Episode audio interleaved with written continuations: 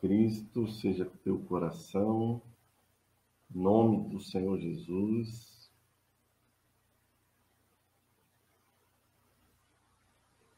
Glória a Deus por essa manhã tão linda, tão especial. Queria começar aqui dizendo para você que este é o dia que o Senhor fez por isso nós devemos nos alegrar e regozijar nele. Então, você se alegre no Senhor, você possa realmente encher teu coração de alegria nesse dia, né? regozijar no Senhor, na presença dele, na palavra dele, que você possa ter o teu coração aí transbordante da alegria do Senhor. Queria lembrar ah, que a alegria do Senhor é a nossa força, né? E, e, para nós a alegria não é um sentimento, né? mas é uma convicção de obediência, de retidão, de que nós andamos na, na, na, no, no, propósito, na vontade dele. E isso alegra o coração do Senhor, e a alegria dele é a nossa força. Então, seja aí é, abençoado nesse dia, em nome de Jesus. Quero aqui ter um, uma palavra de oração, antes de tudo, que você possa abrir teu coração aí e que o Espírito Santo possa ministrar. Deixa ele ministrar você, deixa o Espírito Santo ministrar teu coração, no nome de Jesus. Pai, muito obrigado por esse dia, Senhor, nós Senhor, nos alegramos por mais um dia que o Senhor fez. Obrigado, Pai, porque mais uma vez as tuas misericórdias elas se renovaram sobre as nossas vidas.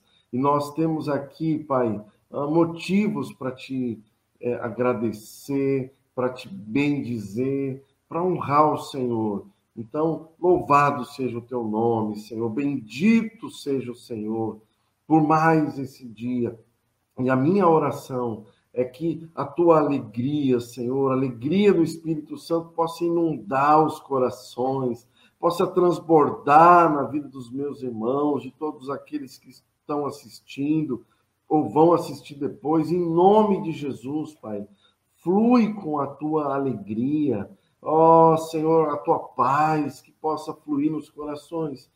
E eu peço a ti também no nome de Jesus, que o teu Espírito Santo possa ministrar os corações aqui, possa transbordar, Senhor, da revelação da tua palavra, Senhor, trazendo um impulsionamento para a nossa vida prática, Senhor, para o nosso dia a dia. Eu oro aqui, em nome de Jesus. Amém e amém. Graças a Deus, irmãos, por mais esse dia e vamos aqui é, dar continuidade aqui no nosso tema, né, sobre os princípios elementares é, da doutrina né, de Jesus, né, os princípios básicos. Ah, só recapitulando aqui, irmãos, por que, que esse texto está na Bíblia? Por causa da estagnação né, na vida daquelas pessoas, na vida de uma igreja que ficou, uh, talvez em sua maioria, estagnada. E por que ela ficou estagnada? Por causa da falta da prática. Eles deixaram de praticar os princípios. E qual é o risco? Isso é muito perigoso, porque isso pode levar à apostasia. E a gente sabe que uma das marcas dos últimos dias é a apostasia. Né? Justamente eu tenho para mim que é por causa desse aspecto, por causa da falta da prática. Então, é, vamos rever os princípios, vamos fortalecer aqui, né? É, acho que há umas duas semanas eu recebi um testemunho muito legal de uma irmã, nossa irmã Cris, e ela me falou que ela é, está fazendo bolo e eu quero até recomendar os bolos dela, uma, uma delícia. E ela disse que os primeiros bolos ficaram ruins. Ela fez um bolo com goiabada, a goiabada sumiu do bolo, o bolo ficou meio desmontado, mas ela disse que quando estava no quinto bolo, o bolo ficou perfeito. Ou seja, a prática vai nos levando à excelência, vai nos levando né, a, a, a, a sermos mais plenos. Então, recebe aí, em nome de Jesus, essa palavra. Né? Então, voltando aqui, os princípios é, falam de um pacto, primeiramente com Deus, né? uma aliança que nós fazemos com Deus, uh, principalmente, é, ou melhor, basicamente, através do, do, arrependimento de obras mortas e fé em Deus. Isso fala do nosso pacto com o Senhor. E aí, esse pacto vai ficar evidenciado através de, através de um empenho voluntário e prático, né? E hoje a gente já vai entrar nessas questões um pouco mais práticas e que é, segue também é, fortalecido por uma esperança né, na ressurreição dos mortos e no juízo eterno, que será o fim de todas as coisas.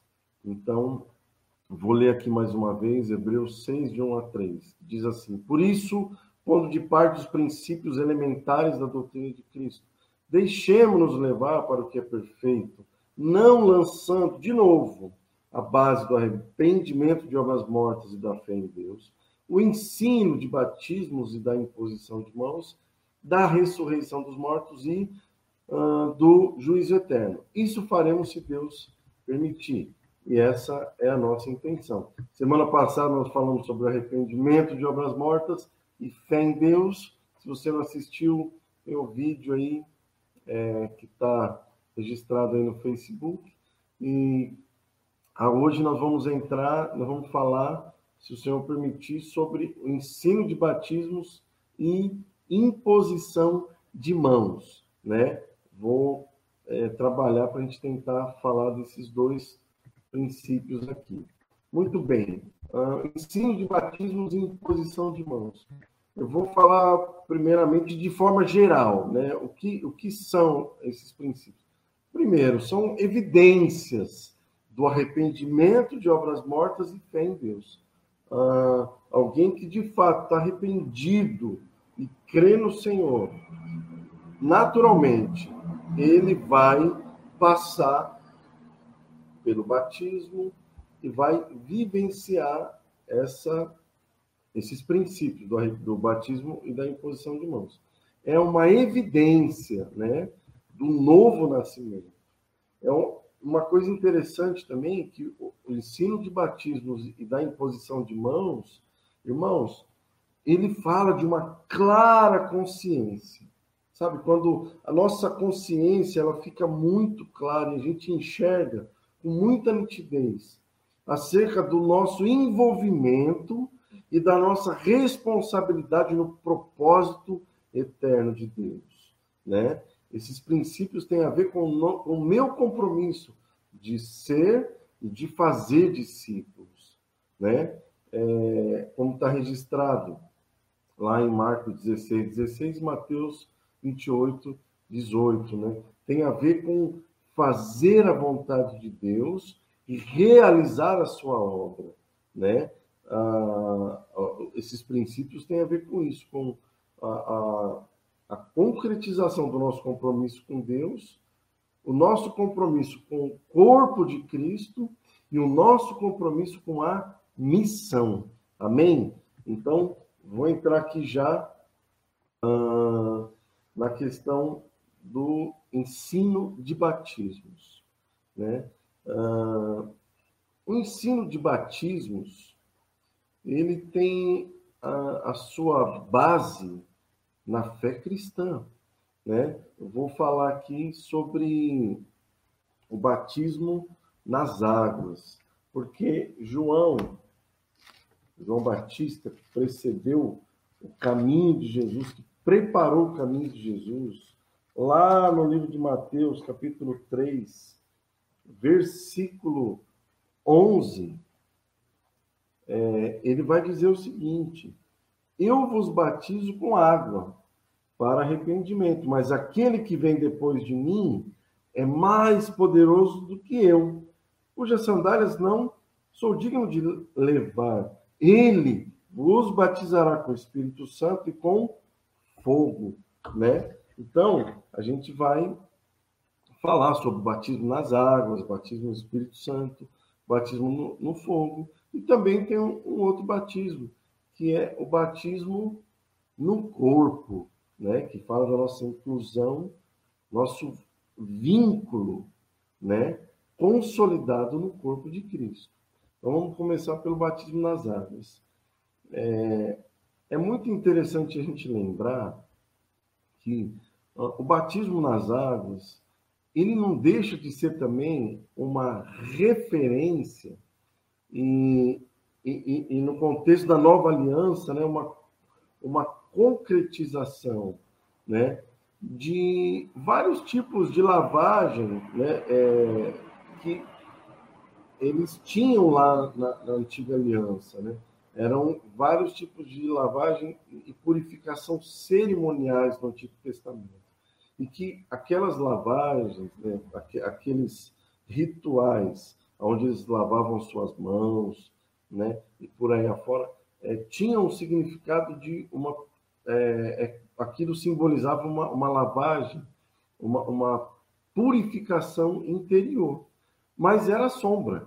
Né? E quando nós falamos, por exemplo, do batismo nas águas, não tem a ver só com é, esse símbolo da, da, da, purificação, mas no contexto da nova aliança, em Jesus, o batismo já tem a ver, é, ele, ele fala do sepultamento, ou seja, da morte é, do, do velho homem. Né? Ele vai apontar para essa morte uh, do velho homem.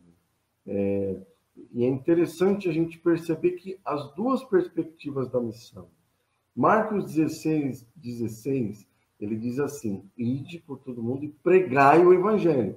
Mateus 28, 18, ele vai dizer: é, toda autoridade me foi dada, portanto, ide e fazer discípulos. Mas tanto em Marcos quanto em Mateus, ide pregai, ide fazer é, essas duas perspectivas da missão, na pregação e no discipulado, têm em comum a ordenação a esse batismo nas águas. Né? Marcos diz: e de pregar o evangelho a toda criatura. Aquele que crê e for batizado será salvo. Né? Marcos vai apontar a evidência da salvação pelo batismo nas águas. Mateus vai dizer: é, e de fazer discípulos de todas as nações, batizando em nome do Pai, do Filho e do Espírito Santo, ensinando a guardar todas as coisas. Mateus, ele coloca o batismo como o primeiro sinal da obediência, no início da caminhada. Primeiro o batismo e depois o ensino. E não o contrário, né? Primeiro é o batismo. E é muito interessante que a gente vai ver no livro de Atos, é, eu encontrei nove casos de batismo. E nesses nove casos de batismo, a gente vai encontrar algo comum a todos eles. Todos esses nove casos, eles, é, as pessoas foram batizadas imediatamente após receberem a palavra, porque elas se arrependeram, elas creram e foram batizadas. Né? Atos 2,41, dia de Pentecoste, eles foram, eles foram batizados imediatamente. Atos 8,12, quando Filipe prega ah, lá ah, para os samaritanos, é, eles foram batizados também imediatamente.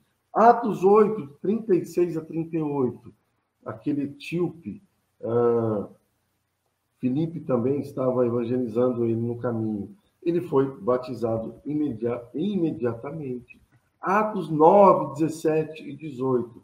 Paulo foi, inclusive, o que mais demorou. Levou três dias para ser batizado. Quando Ananias foi até a casa dele, segundo uma orientação de Deus, e ali o batizou. Né? Uh, Cornélio e família também, eles é, foram batizados imediatamente após receberem a palavra. Atos 10, 44 até 48. Uh, uma, uma mulher chamada Lídia, juntamente com sua família, em Atos 16, de 13 a 15, também receberam a palavra, em seguida foram batizados. Uh, o carcereiro, né, uh, e a sua família, Atos 16, de 30 até o 33, também foram batizados na mesma hora. Na verdade, eles foram batizados no meio da noite, né? Em seguida, é, receberem a palavra, foram batizados. É, Crispo e outro, lá em Atos 18, é, e o 18:8, né? Crispo era o principal da sinagoga, ele creu no Senhor com toda a sua casa, né? E também muitos dos coríntios, ouvindo, creram e eram batizados.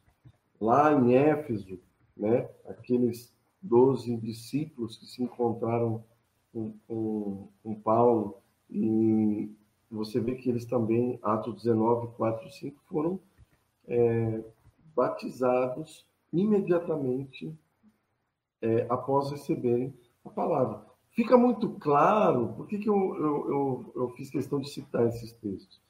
É que a, para os irmãos ali do, do Novo Testamento, o batismo era algo tão importante, tão fundamental e tão indispensável, que quando alguém recebia a palavra e, e, e, ficava claro que aquela pessoa tinha compreendido aquilo e era uma decisão voluntária, consciente, determinada, aquela pessoa era batizada imediatamente. Não importante, não importava né, quem era e nem a que horas, né? Então, é, o batismo nas águas, ele significa, como eu falei, a morte do velho homem, a morte para a antiga vida, né? E o anúncio e início de uma nova vida em Cristo, né?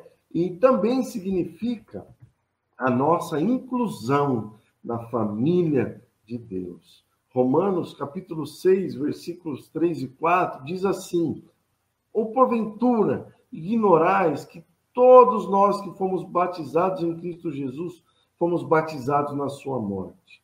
Fomos, pois, sepultados com ele na morte pelo batismo, para que, como Cristo foi ressuscitado dentre os mortos pela glória do Pai, assim também andemos nós em novidade de vida. Ou seja, o batismo nas águas.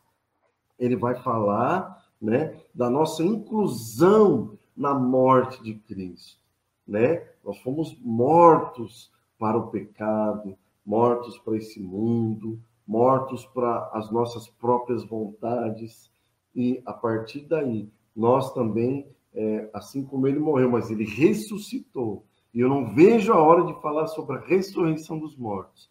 Na verdade, eu vou, vou confessar para vocês que é o que eu estou com mais vontade de falar: a ressurreição dos mortos, porque é algo tão poderoso, tão especial, tão maravilhoso que vai nos dar uma perspectiva muito esperançosa para que a gente possa seguir uh, crescendo em obediência, em santidade, em vida reta, para a glória do Senhor, aguardando aquele tão maravilhoso dia em que nós seremos transformados através da ressurreição do corpo, né? A nossa ressurreição. E quando ele fala aqui que assim como Cristo Jesus ressuscitou dentre os mortos pela glória do Pai, nós também devemos andar em novidade de vida, né? O batismo nas águas é a forma que Jesus, meus irmãos, estabeleceu para que é, a minha primeira atitude como seu seguidor eu consiga expressar a minha fé.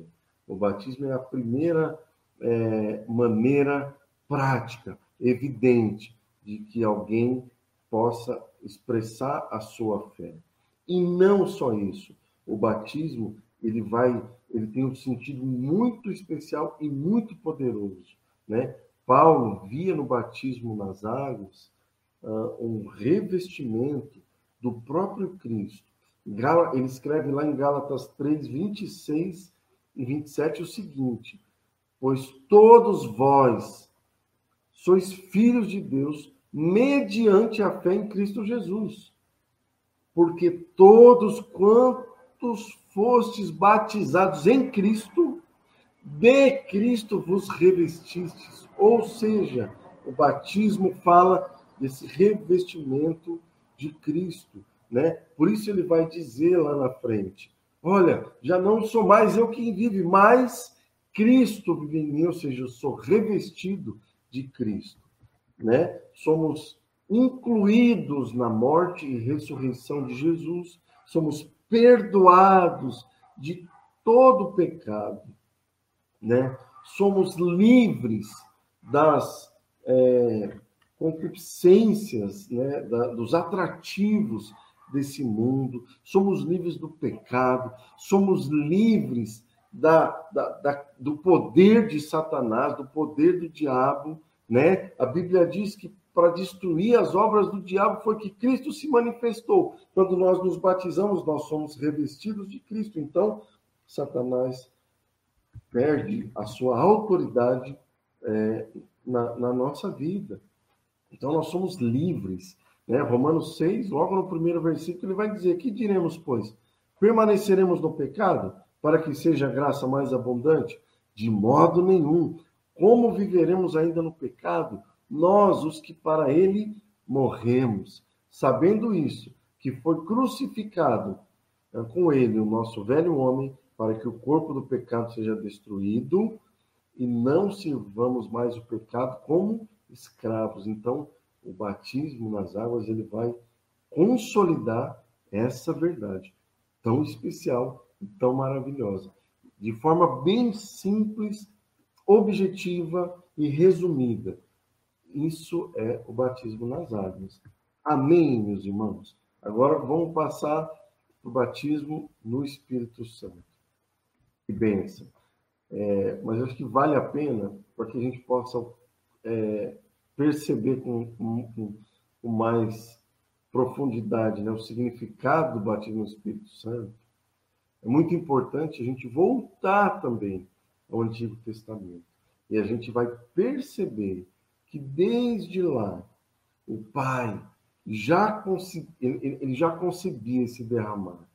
E por várias vezes o profeta Isaías, né, Ezequiel, ah, Joel, eles falavam sobre uma promessa uh, do, derram, do derramamento do Espírito Santo, né? Eu vou ler aqui uma delas. Eu pensei uma para a gente ler aqui, que está em Joel 2, 28 e 29, que diz assim: E acontecerá depois que derramarei o meu espírito sobre toda a carne. Vossos filhos e vossas filhas profetizarão, vossos velhos sonharão, vossos jovens terão visões, e até sobre os servos e as servas derramarei o meu espírito naquele, naqueles dias. Então era uma promessa que os profetas receberam da parte de Deus para proclamar, anunciaram que tem a ver com o tempo em que nós vivemos. A partir desse texto, de tantos outros, a gente vai observar que esse derramar do Espírito Santo, ele já fazia parte do propósito de Deus, né? algo que já estava noticiado na palavra desde uh, do Antigo Testamento. E aí a gente vai ver que o Novo Testamento, logo no início, né, principalmente dos evangelhos, ele já intensifica a proclamação desse derramamento, desse batismo com o Espírito Santo, ou no Espírito Santo, melhor dizendo. Ah, pelo fato de que o cumprimento dessa promessa estava já se aproximando, né? Ah, e a gente vê João Batista, como eu li né, ali no, no primeiro texto, Mateus 3,11, ele diz: Olha, eu vos batizo com água para arrependimento, mas aquele que vem depois de mim é mais poderoso do que eu, cujas sandálias eu não sou digno de levar. Ele vos batizará com o Espírito Santo e com fogo. É, João Batista falou, Jesus também falou, né? Atos 1,8. Jesus vai dizer: ó, mas recebereis poder ao descer sobre vós o Espírito Santo, e sereis minhas testemunhas, tanto em Jerusalém, como em toda a Judéia e Samaria, até os confins uh, da terra. Então, é uma promessa, é uma promessa, irmãos. E o batismo do Espírito Santo, para quem que ele é?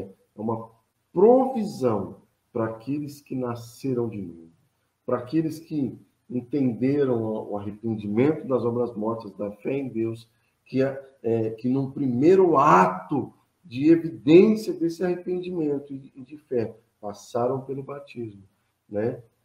E uma vez é, cumprido esses, esses primeiros princípios, abre-se a porta, fica à disposição esse derramar uh, do Espírito Santo, né?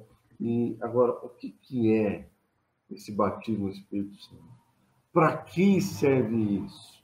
Né? É, o batismo no Espírito Santo, ele vem, irmãos, eu creio que é para trazer luz sobre as coisas espirituais. Em primeira instância, para abrir o nosso entendimento, para conhecer a vontade de Deus, os mistérios do reino, né?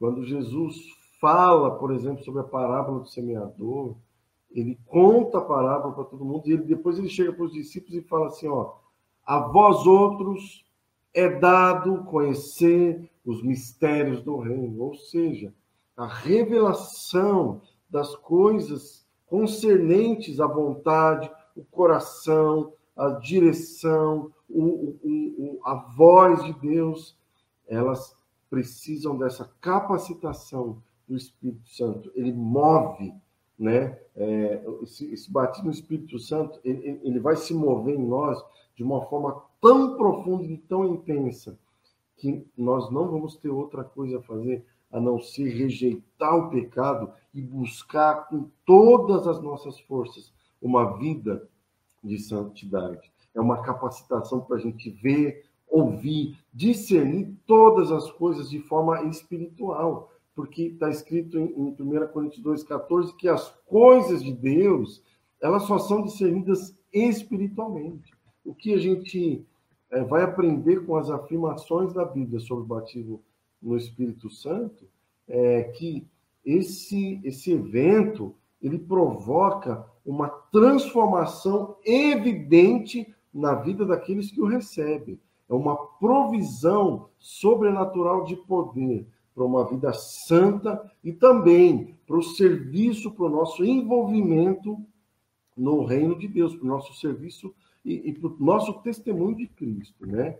Uh, o Espírito Santo, mais do que dar a bênção da vida, é capacidade e a condição de preservar, né? A quantidade, a continuidade dessa vida em nós depende da presença do Espírito Santo de forma intensa. E essa presença se faz é, a partir de uma obediência irrestrita à vontade de Deus. Mas essa obediência, ela também é importante a gente deixar claro que ela só é possível através do Espírito. Você vê que Ezequiel, lá no capítulo 36, versículo 27, quando ele também anunciava isso, olha o que, que ele diz: E porém, dentro de vós o meu espírito, e farei com que andeis nos meus estatutos, guardareis os meus juízos e os observeis. Ou seja, sem ação particular e poderosa do Espírito Santo, ninguém é suficiente para viver uma vida submissa e santa na presença de Deus. Por isso, nós precisamos clamar por esse enchimento, para que sejamos cheios do Espírito Santo. Né? E agora, quais as evidências esse batismo no Espírito Santo, né?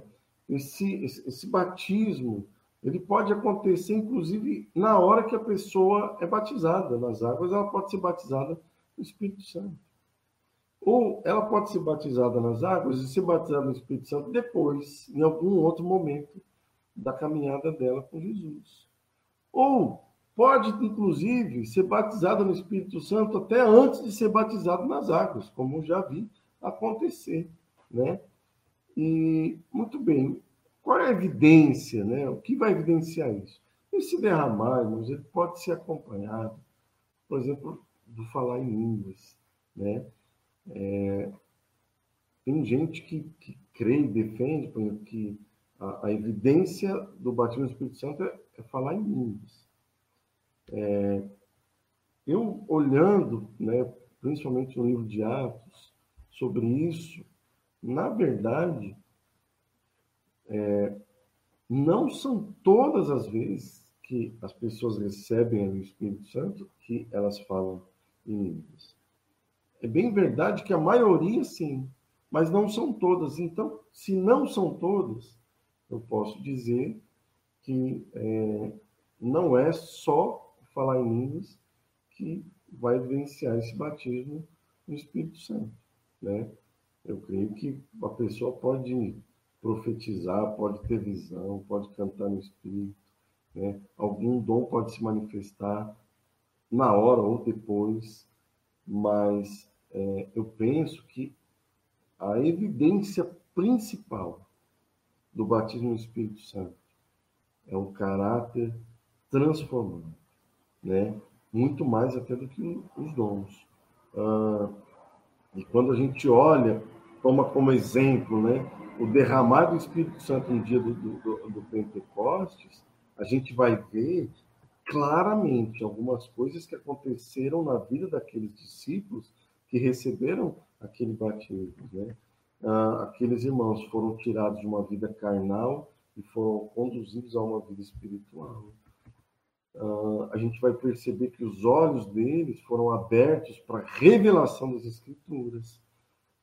Eles foram inflamados de um amor intenso e ardente por Jesus. O coração deles foi inundado por temor. Você vai ver várias vezes no livro de Atos falando que em cada alma havia temor, né? ou seja, eles foram cheios de temor, de pureza de coração. Uma coisa que esse batismo no Espírito Santo também produziu de forma muito intensa, que tanto é que o que segue esse evento do derramado do Espírito Santo lá no livro de Atos, capítulo 2, é justamente a perseverança na doutrina, na oração, na comunhão, no partir do pão, ou seja, é, a, a, a vida de obediência deles ficou intensa, o relacionamento com Deus se tornou mais intenso, a comunhão com os demais irmãos se tornou mais intensa, ah, foram cheios de energia, de vigor, de um senso de prioridade, de um senso de prioridade com relação ao serviço. A vida deles ganhou sentido, ou seja, o sentido era cumprir a vontade do Pai eles foram cheios de compaixão pelos perdidos. Então, na verdade, é, essas são as evidências mais é, fortes desse encher, desse derramar, desse batismo no Espírito Santo. E uma vez que a gente compreende essa visão bíblica do, do ensino do batismo no Espírito Santo, a gente pode concluir que o batismo no Espírito Santo, irmãos, é uma necessidade para a igreja hoje, assim como foi para a igreja primitiva, né? Até eu, eu, eu, quero aqui pegar uma fala de um missionário metodista, é, Stanley Jones, que disse o seguinte, no, no, no, no século passado, né? olha o que, que ele disse, não vejo nada, absolutamente nada que possa tirar a igreja de, de trás das portas trancadas, senão o Pentecoste.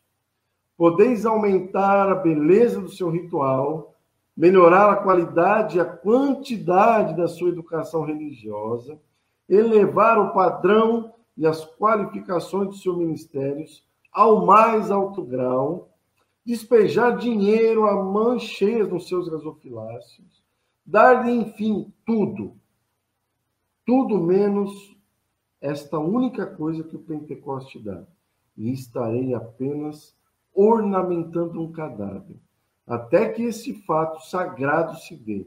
A pregação é simples uh, preleção, a oração é apenas repetição de fórmulas, os cultos deixam de ser culto, tudo não passa de atividade terrena, circunscrita, inadequada e morta. É, Parece até pesado aquilo que ele fala, né? Mas eu entendo que, na verdade, a, a, sem o Espírito Santo, nós não conseguimos é, prosseguir, nós precisamos dele. O batismo do Espírito Santo ele vai resultar numa dimensão muito mais profunda do nosso relacionamento com Jesus Cristo e com o seu senhorio. Ou seja, isso vai sufocar né, o nosso relacionamento com o pecado, com as nossas inclinações da carne. É, vai acontecer, é um rompimento com, com, com, com o primeiro Adão e uma intensificação com o último Adão, que é Cristo, Cristo ressurreto. Né?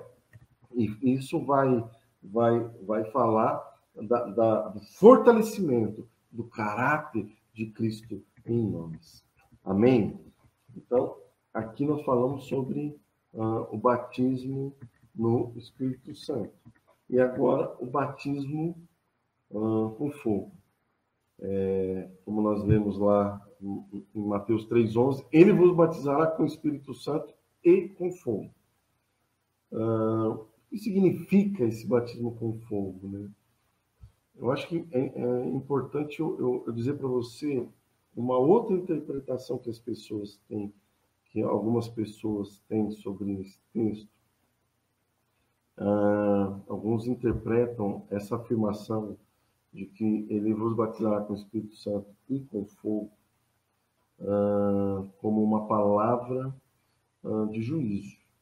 Né? Isto é, Jesus batizaria uns os justos com o Espírito Santo e outros os iníquos com fogo, né? Entende-se aqui o o inferno. E eu até entendo a interpretação feita considerando o que é, segue, né? Ele fala que a, quando ele tem na, a, a, pá na mão, vai limpar completamente a eira ah, e vai queimar a palha em fogo inextinguível. Né? Embora, irmãos, alguns textos na Bíblia, o fogo de fato vai apontar sim para juízo, mas eu quero é, deixar bem claro para os irmãos que nesse caso, não. Né? Nesse caso, não. Ah, o texto diz que Jesus batizaria com o Espírito Santo e com fogo, e não ou com fogo né? Mas é e com fogo. E essa expressão e, essa expressão e ali no grego é uma conjunção, ou seja, ela indica uma íntima relação, né? Uh, o batismo no Espírito Santo ele está também ligado com o batismo no fogo, ou seja, a gente deve rejeitar essa interpretação de que o batismo no fogo está relacionado com o juízo, né? E eu também não, não sei se algum texto que aponta para o Espírito Santo é, tem, tem, tem essa ligação do juízo, né? Não, não, não creio. E, e o próprio texto, ele vai é, deixar claro que há uma íntima relação entre o batismo no Espírito Santo e um batismo com fogo, né? Então, é, já está claro para nós o que não é o batismo com, com fogo, né? Nesse caso aqui, não é, não tem a ver com o, o juízo. Ah, bom, se não tem a ver com juízo, o que significa? Aí é que está. Trata-se de um fogo que vai produzir purificação, né? Quando uh, ali em Mateus 3, depois dele falar que vai batizar com o Espírito Santo com fogo, no versículo 12, ele vai dizer: A sua pá ele tem na mão, limpará completamente a sua eira, recolherá o seu trigo no seu celeiro, mas queimará a palha em fogo é, e inextinguível. Ou seja, é, tudo que é impuro, toda escória, tudo, tudo aquilo que é da velha natureza, que se alojou no caráter do, do cristão, na sua caminhada como discípulo de Jesus, no, no, seu processo de, de, de, de crescimento, é, vai ser exterminado. E isso através desse processo de purificação. Né? O fogo vem para purificar O que é, então, esse batismo de fogo? Na verdade, nada mais é do que esse processo de santificação, né? que vai nos purificando, que vai nos é, uh, santificando. Né? Então, é importante a gente entender que muitas vezes, por exemplo, até a, a, as provações, o sofrimento, né? Uh, Pedro vai dizer: olha, irmãos, não estranhem esse fogo que arde né, entre vós. Ele é destinado para vos purificar. Né? Então, você vê que é, o fogo ele, ele tem esse sentido de nos purificar, trata dessa nossa santificação. Né? Então, ah, quando se fala do batismo no fogo, é isso. Amém? Ah, muito bem. Quando a gente ensina sobre isso, né? Quando nós nos batizamos nas águas, nós somos participantes do seu corpo. Quando somos batizados no Espírito Santo, somos participantes do seu poder, poder para viver, poder para ser transformado, poder para cumprir o ID, né? participar da missão do Senhor. E quando nós somos batizados no fogo, nós somos participantes da sua santidade. Amém? Agora eu queria falar aqui é, de mais um batismo, que é o batismo no corpo, que não está nesse texto, mas a gente vai ver aqui que tem ah, um, um outro batismo, que é o batismo de fogo. Atos 2, 42 diz assim: perseveravam na doutrina dos apóstolos, na comunhão, no partir do pão, nas orações. Enquanto isso, acrescentava o Senhor dia a dia os que iam sendo salvos. Né? É, a gente vê aqui é, a primeira evidência da vida de Deus né, manifesta na igreja através desses versos. Né? É, mas a gente sabe também que a, a, multiplicação da igreja ela era um resultado da comunhão dos irmãos. Né? Ali fica claro que a, a, a multiplicação era o resultado da comunhão. Inclusive, era o cumprimento da própria oração que Jesus fez. Pai, eu oro para que eles sejam um. Para quê? Para que o mundo creia. Né? Mas o que acontece? Com o passar dos anos, ou até mesmo dos séculos, algumas coisas foram se perdendo. E aí surge algo, um fenômeno na, na, na vida da igreja, chamado institucionalização que infelizmente acabou comprometendo, seja muito ou pouco, ah, eu penso que ah, principalmente a comunhão. Porque a igreja se tornou muito mais institucional, muito mais organização, às vezes com muitos ministérios, né? até com a intenção de alcançar o, o, o, o perdido. Mas isso a custa e sacrificando a comunhão dos santos. Né? Uh, e que, na verdade, era essa comunhão que proporcionava todo o ambiente para a formação dos discípulos. Né? Uh, infelizmente, em, em, muitos lugares, os olhares eles, deix... eles foram tirados dessa simplicidade da comunhão e passaram para as posições, para os cargos, infelizmente, para o Estado, de alguma liderança. Né? O pastoreio ele acaba deixando de ser relacional e passa a ser posicional, um título que muitas vezes acaba distanciando, distanciando as pessoas. A, a, a, evangelização ela, ela deixou de ser um estilo de vida e passa a ser uh, passa a depender de eventos, de ter um ministério de evangelização na vida da igreja, sendo que a, a igreja existe para isso, né? Então, a gente vê alguns problemas é, com tudo isso que aconteceu. A perda da comunhão. As pessoas elas passaram a ser contempladas pela nuca, né? Perdeu-se a importância de relacionamento. A igreja deixou de ser relacional, passou é, a ser institucional e se tornou uma igreja templocêntrica, onde tudo girava em torno do templo. E isso, consequentemente, esvaziou a obra da formação de novos discípulos, uma vez que a formação de discípulos só se dá através de relacionamento, de comunhão intensa e genuína, relacionamentos firmes. E muitas pessoas foram foram introduzidas, foram evangelizadas e introduzidas na instituição, sem de fato serem vinculadas ao corpo. Né? A gente pode, né, eu lembro que né, as igrejas assim mais antigas, né, tinha lá o que se chama de rol de membros.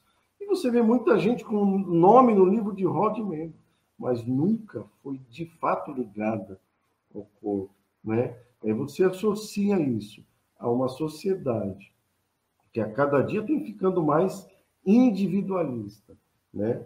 Então, é... a igreja não parou de crescer, não parou de agregar gente, né? Mas a gente precisa ter uma atenção para esse aspecto. Agora, qual é a boa notícia, irmãos? A boa notícia é que Jesus disse que edificaria sua igreja e ele vai tornar ela plena para a sua volta, né? E, e, e ele está restaurando esses princípios. E, e, é claro, a gente vê que nos últimos anos Deus vem trabalhando nesse aspecto, né?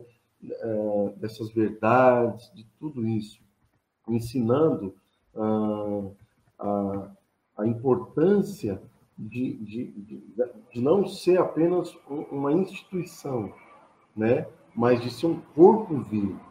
1 Coríntios, capítulo 12, versículo 12, diz o seguinte: Porque assim como o corpo é um e tem muitos membros, e todos os membros, sendo muitos, constituem um só corpo, assim também com respeito a Cristo.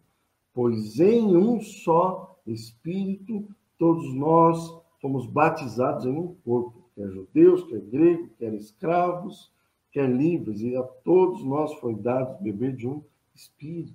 É o que significa ser batizado? É mergulhado, né? É ser imerso. Então, o batismo no corpo ah, é quando você, mesmo sendo você, eu, mesmo sendo eu, sou introduzido no corpo, né? sou unido ao corpo, e aí eu me torno um com os demais membros, perdendo aquela visão centrada em mim mesmo e passando a olhar para o todo, né? Quais são as características de alguém que está batizado no corpo? Ele está comprometido com Jesus e com o corpo. Ele está sujeito, ele é comprometido com o serviço, porque uh, o serviço ele é a materialização uh, do amor, né? Então, o, o, batismo do corpo vai produzir esse compromisso com o corpo, sujeição e serviço, né? Evidencia esse, esse, esse, esse batismo, alguém está vinculado, né? Agora, tem alguns impedimentos, né? Tem gente que tem reservas. Por quê? Porque tem medo de se decepcionar. Tem gente que tem dificuldade de lidar com pessoas é, ideais, é, é, pessoas reais, né? Fica, idealiza pessoas e quando aquele ideal não é alcançado, ela se decepciona, né? E, e isso gera desconfiança. Agora, não há relacionamento que se sustente se, se não tem confiança, né? Tem gente que muitas vezes vai, em, né, vem para o contexto da igreja, vem para o meio da igreja, passa a, a, estar no meio da igreja, mas é uma mentalidade muitas vezes equivocada, porque geralmente ela vem e, e a mentalidade é assim, bom, vamos ver no que isso vai dar. Né? Ou seja, é uma tentativa. Né? E isso é ruim, porque alguém assim, geralmente, na verdade, ela, ela, ela vai acabar ficando ela, ela, ela não vai se vincular, ela vai ficar procurando defeito, né? Então, de fato, a gente entende que é, isso são impedimentos. Por exemplo, uma pessoa que tem pecados que estão escondidos, coisas que não estão trazidas para a luz, ela não consegue ter comunhão no corpo, porque ela está em trevas. Por isso que a gente ensina tanto sobre a confissão de pecados. Isso ajuda a pessoa a, a, a ter né, relacionamentos com liberdade, entendeu? E, e comunhão é, genuína. Amém?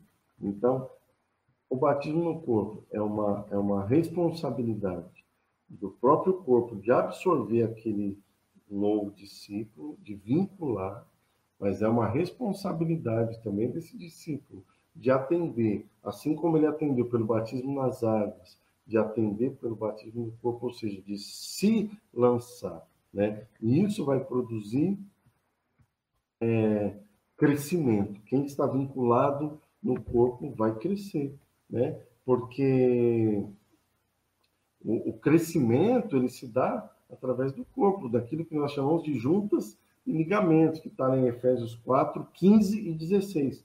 Mas, seguindo a verdade em amor, cresçamos em tudo naquele que é a cabeça, Cristo, de quem todo o corpo, é todo o corpo, bem ajustado e consolidado pelo auxílio de toda a junta, segundo a justa cooperação de cada parte, efetua o seu próprio aumento para a edificação de si mesmo em amor. Então, esse batismo no corpo, ele é, nos inclui né, no, no, processo é, da vida da igreja. Né? Você vai ver Efésios 4 dizendo que há um só batismo. E nós falamos de vários desdobramentos. Né? Um só batismo, é verdade, é um só batismo. Mas é como se esse uh, um só batismo é, é nós sermos incluídos em tudo aquilo que Cristo nos proporcionou. Isso envolve o batismo nas águas, no Espírito Santo, no fogo e no corpo. Amém? E eu quero uh, usar aqui os últimos minutos para a gente falar sobre a imposição de mãos. Né? Vou correr aqui para a gente é, concluir, é, fechar esse bloco aqui hoje. A imposição de mãos, né? Num primeiro momento, é interessante que tem a ver com o processo de formação. Lembro de uma conversa minha com Fonseca, uns dias atrás, eu estava falando com ele esse tema, ele é, me, me, me, lembrou esse aspecto, né? Que Deus, ele criou todas as coisas pela palavra, mas ele formou o homem, ou seja, ele moldou o homem, ele, ele, ele, ele, ele colocou a mão ali para formar o homem. Né? O homem ele fez, ele não disse para que o homem surge, né? ele fez o homem. Então, tem a ver com esse processo de formação. A imposição de mãos também tem a ver com a com, o processo de identificação.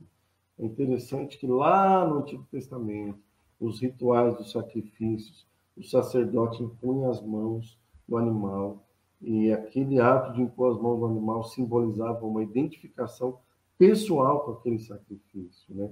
Vou dar um exemplo aqui, Levítico capítulo 1, versículo 4, diz assim, e porá a mão sobre a cabeça do holocausto para que seja aceito a favor dele para sua expiação, né?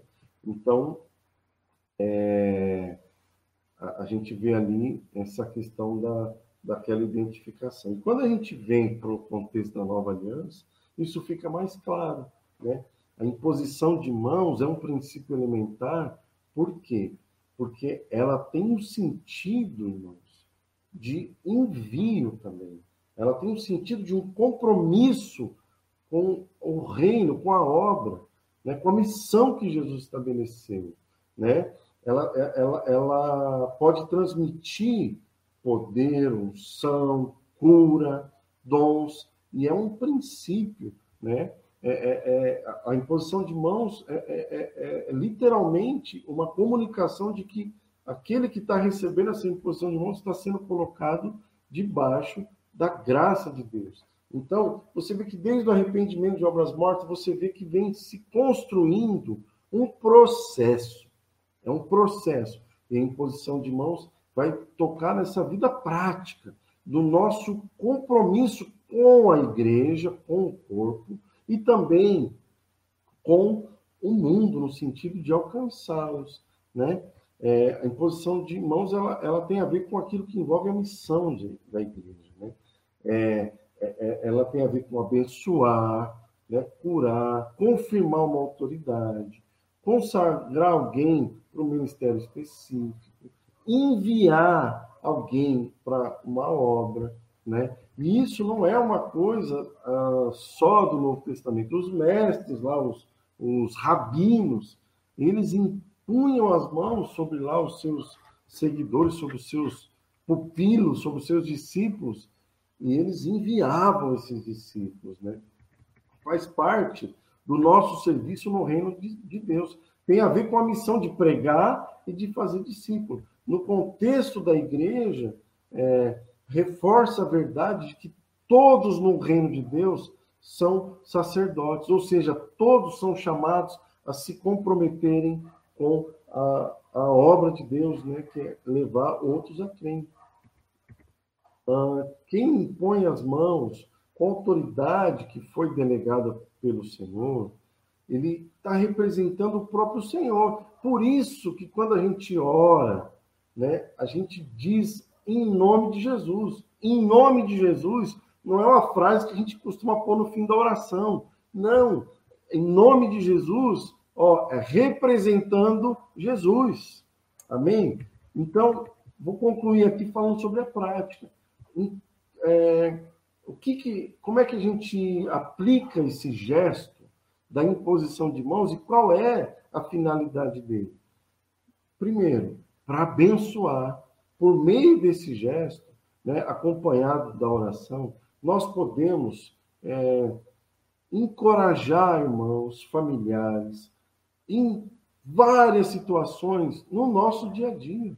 Um exemplo para um pai que impõe a mão sobre o filho diariamente e o abençoa antes dele ir para a escola. Isso é um princípio. Um irmão que impõe as mãos sobre o outro e abençoa ele diante de uma decisão é, séria que ele precisa de tomar.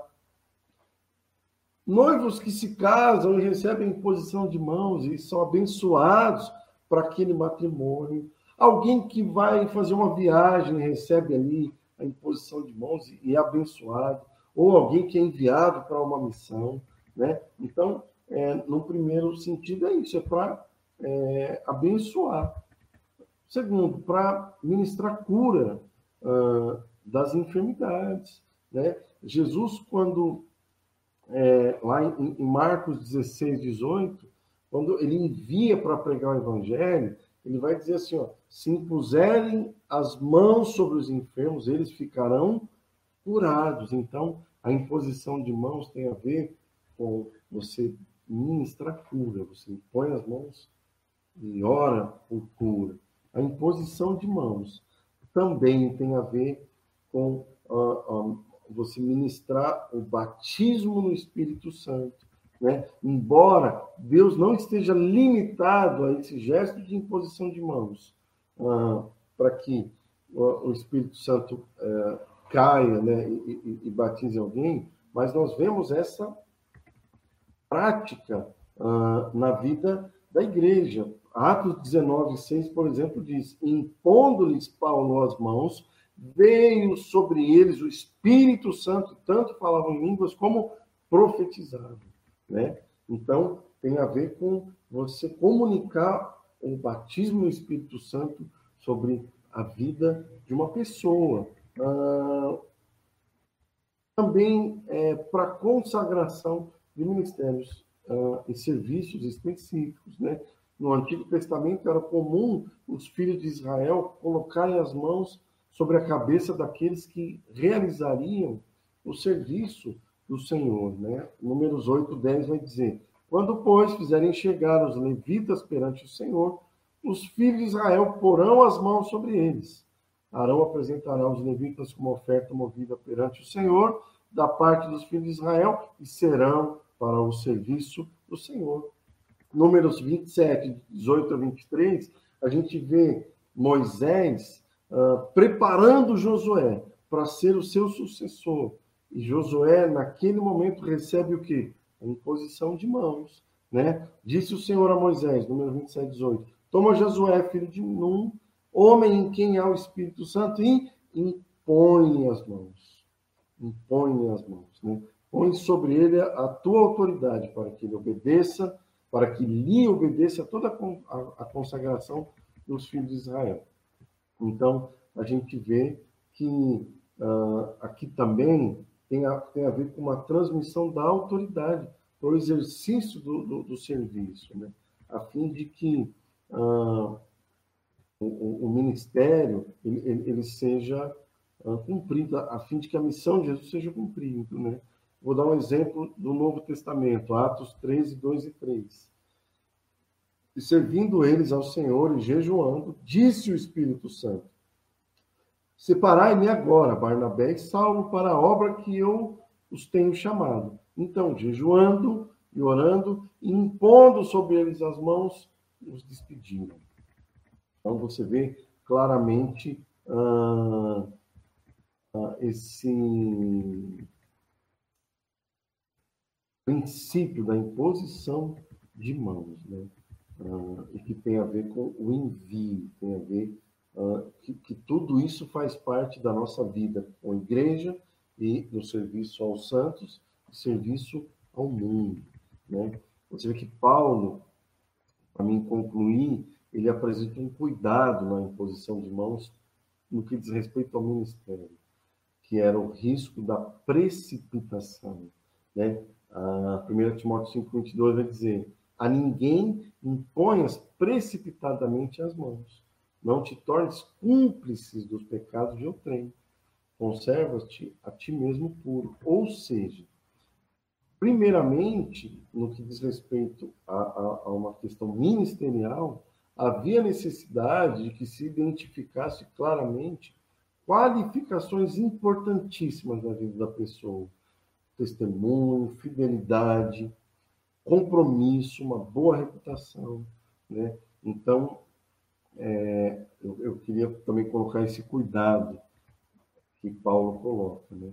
E quero concluir aqui, irmãos, dizendo que a vontade de Deus é que todos nós sejamos uma bênção para os nossos irmãos. E uma das formas que a gente pode abençoar, né, ser uma bênção para os nossos irmãos, é orar impondo as mãos. Quando dentro da tua casa o teu filho tem alguma dor, a tua esposa está com dor de cabeça, o teu marido está com dor de cabeça, antes de você dizer, ah, vou, vou ali comprar um, um, um, analgésico, não.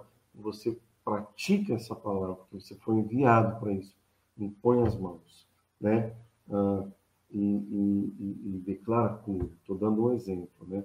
Porque é interessante que nós, como sendo sacerdotes, somos sacerdotes a fim de proclamarmos as virtudes.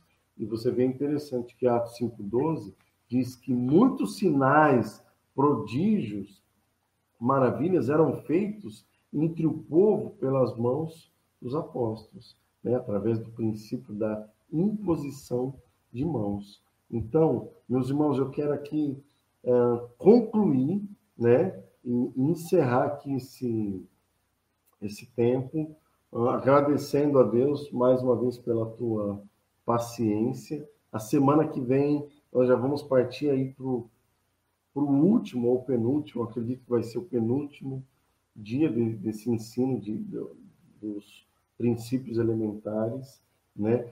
Eu, eu, creio que o que nós vamos falar na próxima semana, é, é, é, eu penso que vai ser esclarecedor, porque para mim até aqui sempre eu, eu, a minha meu entendimento foi muito superficial, né? E eu vi Deus assim realmente é, aprofundando um pouco mais, né? E nos dando muito mais sentido para aprender tudo isso. Amém? Então, eu oro para que o teu domingo seja um domingo abençoado, para que a tua vida seja, sabe, é, ministrada através daquilo que a gente falou, através das coisas que nós conversamos aqui, que você seja revelado no teu espírito sobre essas coisas tá?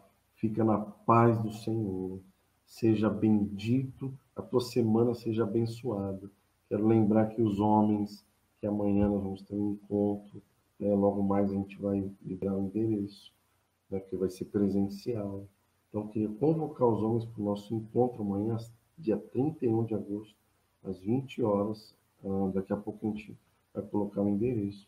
Né? Temos até um tema, que é Homens na dependência do Espírito Santo, né? a necessidade dos homens né, serem cheios do Espírito Santo. Então, por isso a gente está com esse tema. Então, é, quero convidar os homens né, para isso. As irmãs hoje à tarde vão ter um tempo precioso. Estamos orando para que seja uma bênção. Então, fica na paz do Senhor, recebe meu abraço, meu beijo, meu amor, em nome de Jesus.